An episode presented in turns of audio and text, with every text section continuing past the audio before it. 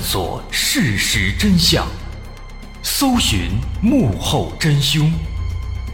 欢迎收听《绝密档案》，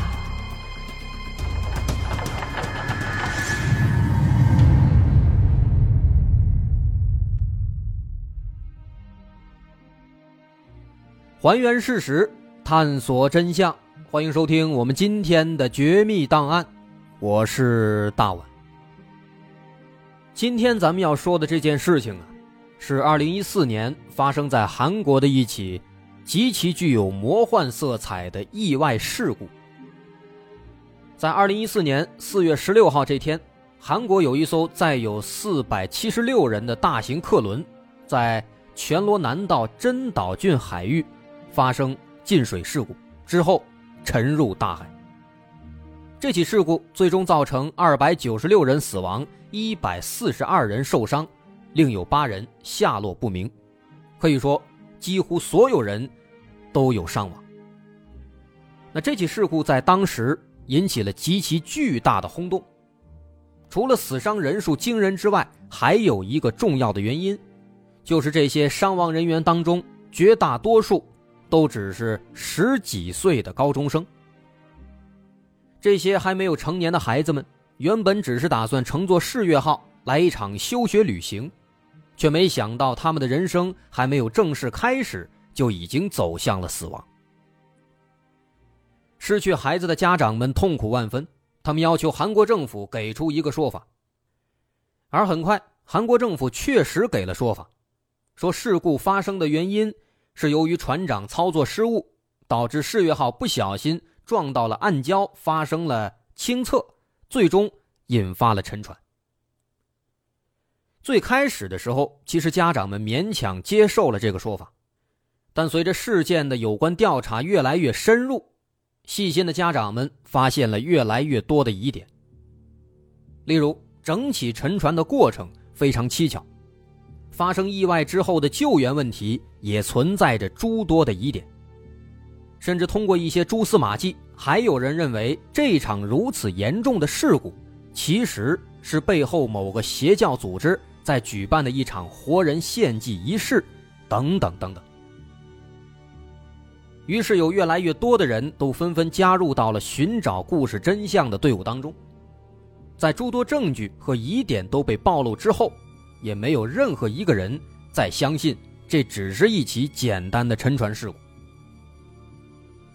五年多之后的今天，这起事故再一次出现在了人们的视野里，并且这一次，他们终于拿到了历经五年时间苦苦调查出来的证据，勇敢地站在了韩国政府的对立面。而做了如此之大的努力，这些可怜的人们想要的，仅仅只是一个真相。这起魔幻的事件到底是怎样的？咱们今天来详细的说一说。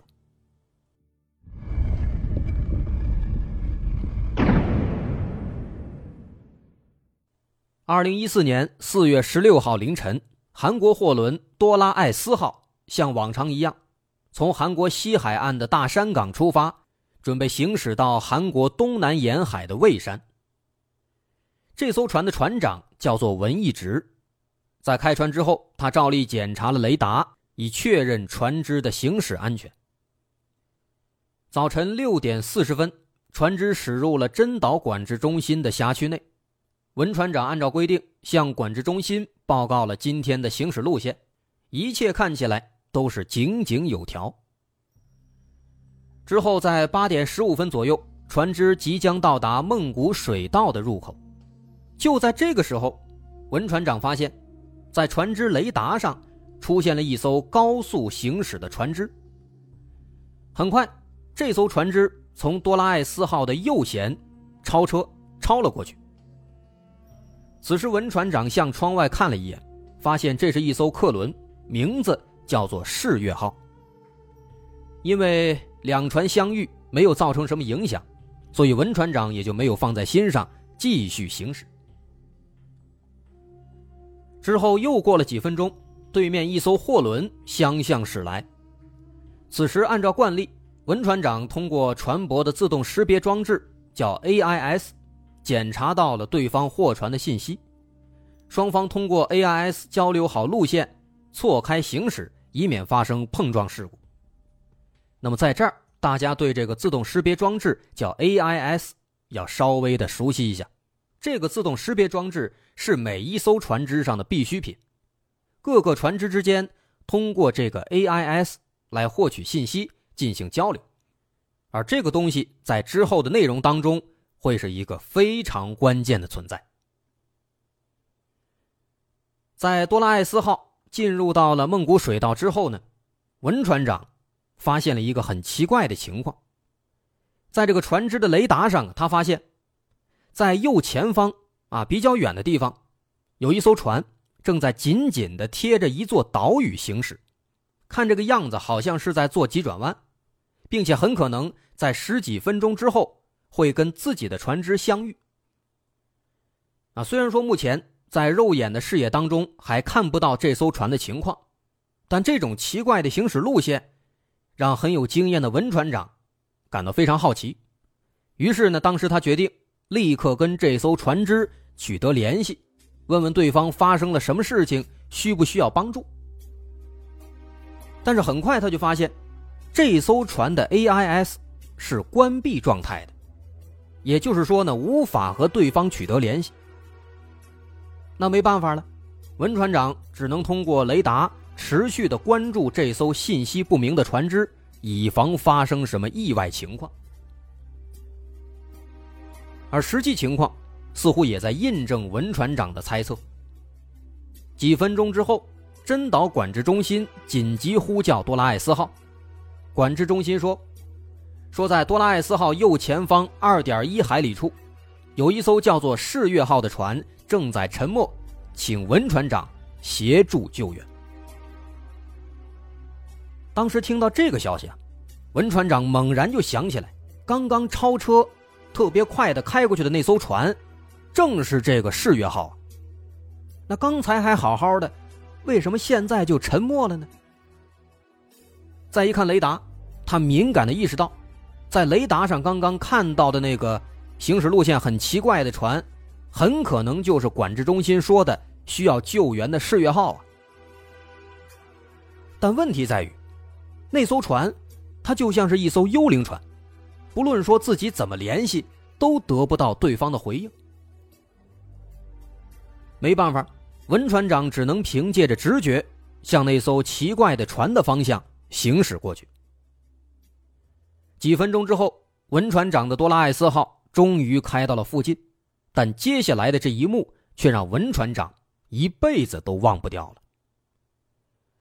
他看见一艘巨大的客轮正在倾斜着缓缓的下沉，就好像是泰坦尼克号的重现一般，而这艘船正是刚刚超车的世越号。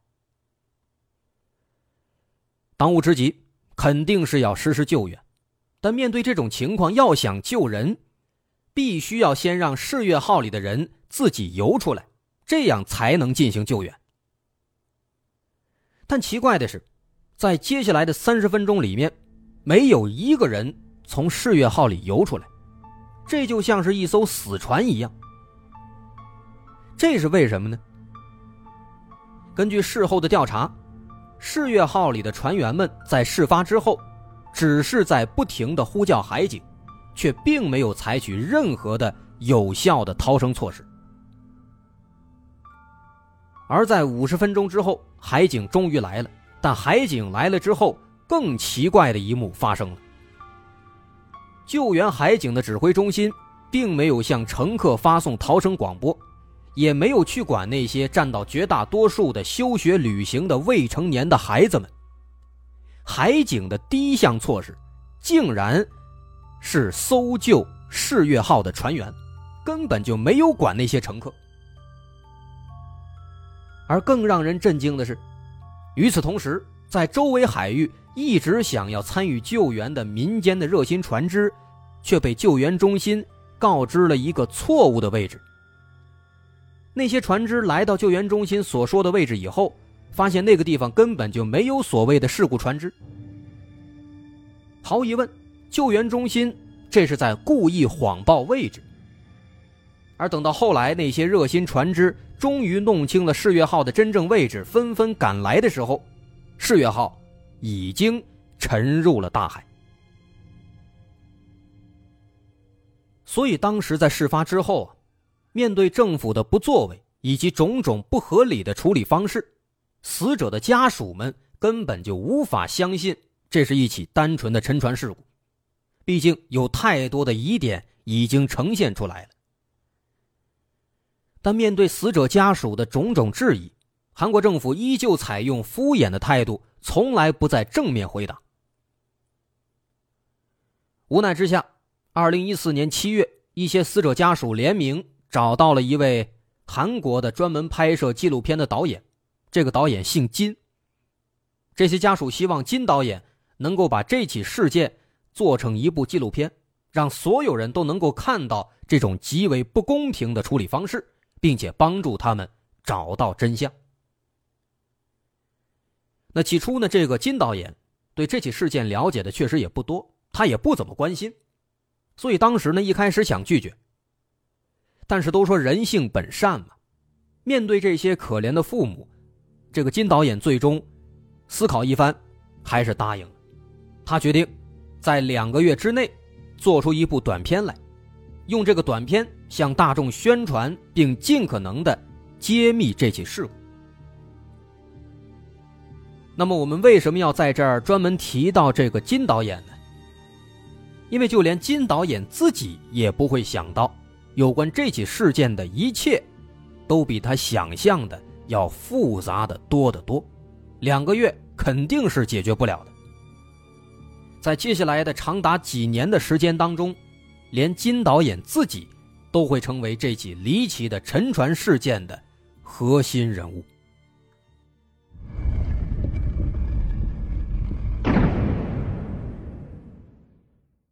就跟我们做节目一样，最起初因为缺少素材，金导演和他的团队只能通过已经被报道出来的媒体资料开始进行基础调查。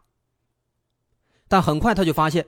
所有人对这起事故最难以理解的地方，就是事故发生之后的救援问题。与之对应的，还有一个非常奇怪的情况。他发现，关于这一艘客轮它沉没的原因，没有任何一家媒体进行报道和分析。这非常反常，所以这一点引起了金导演的注意。由此，他认为。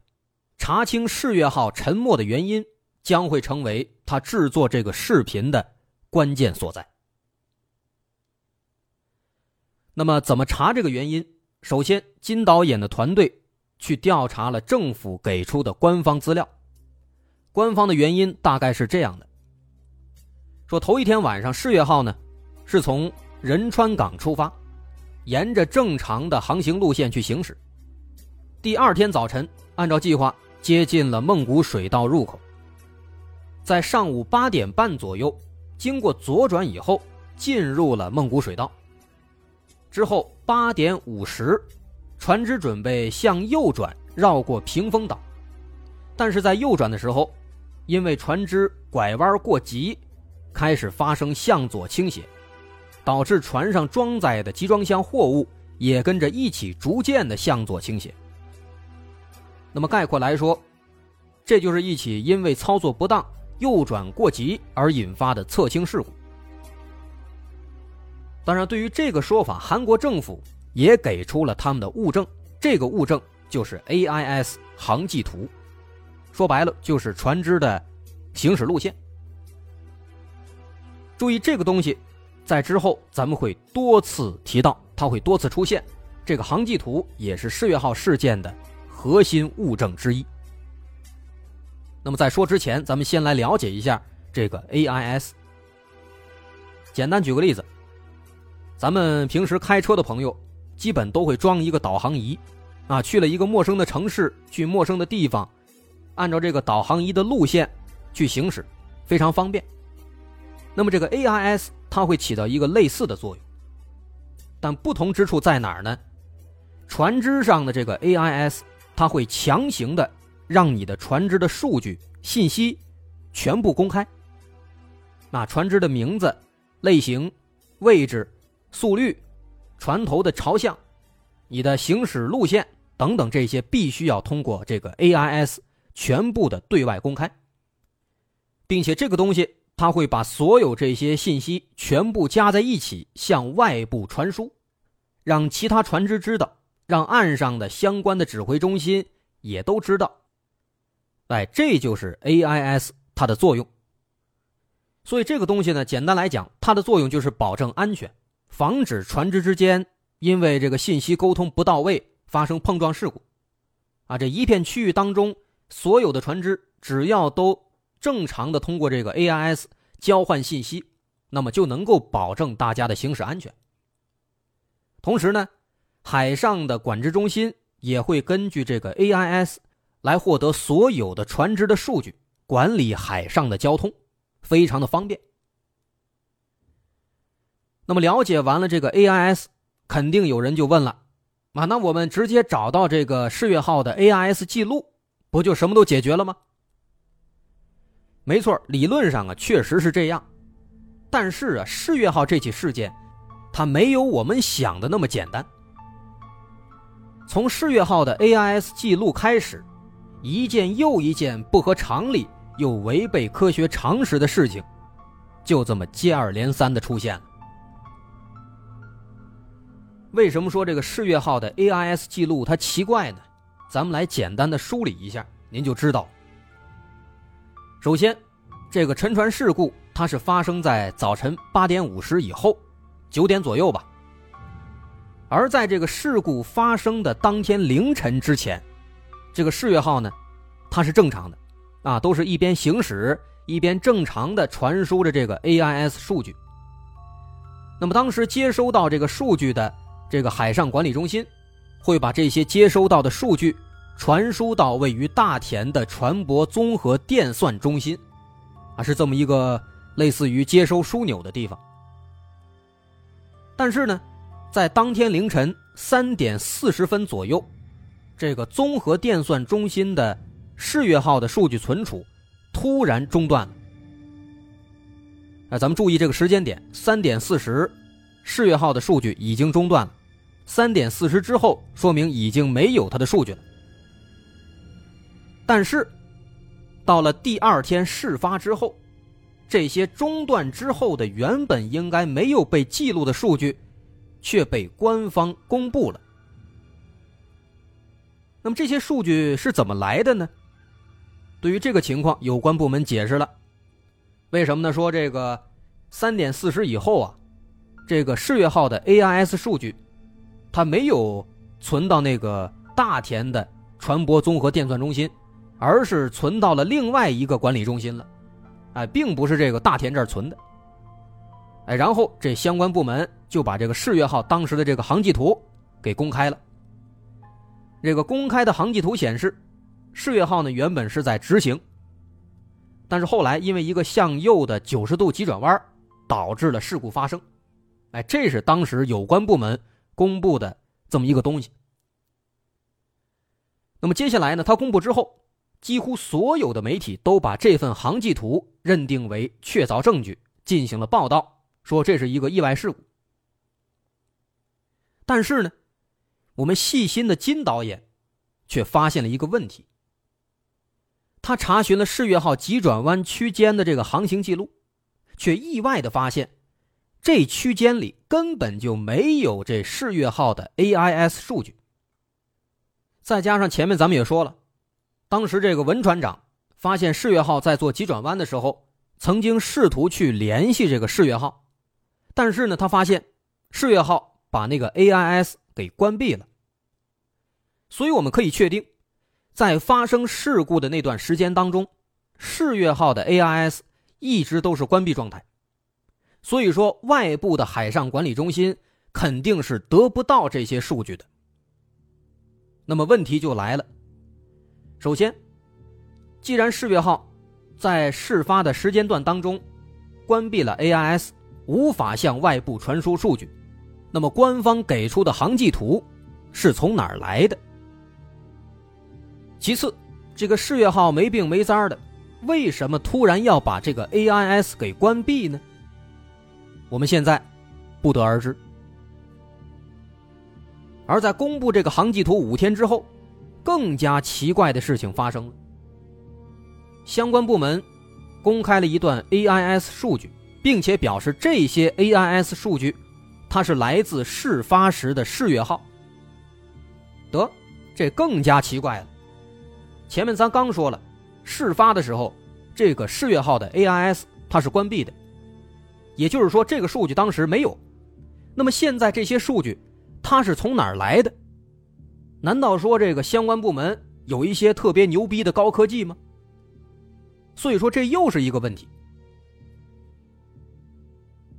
所以当时啊，仅仅调查了这么几天，这个金导演就发现这件事儿实在是太过蹊跷了。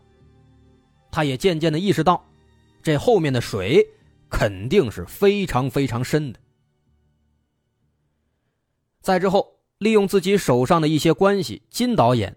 拿到了一份世越号的管制资料，这个管制资料是什么呢？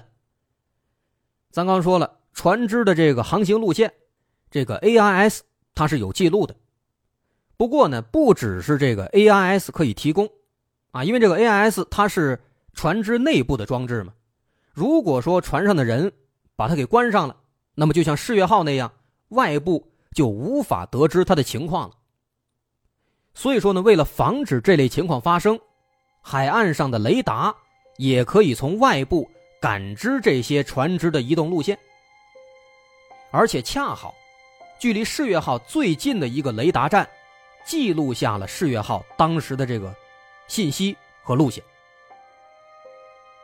于是金导演就开始分析这份管制资料，并且还原出了世越号最真实的航行路线，因为毕竟。雷达感知反馈出来的这个路线，它肯定不能是错的。之后，接下来呢，金导演又用影像技术推算出了世越号每一次转弯的角度。而这一次，他有了更加惊人的发现。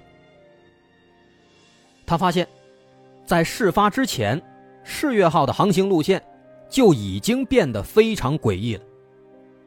就像是一个喝醉了酒的司机在开车一样，世越号大约进行了八次反复交替的弯曲行驶，到最后，紧接着又来了一个九十度的向右急转弯，最终导致了事故发生，那就跟喝醉了一样。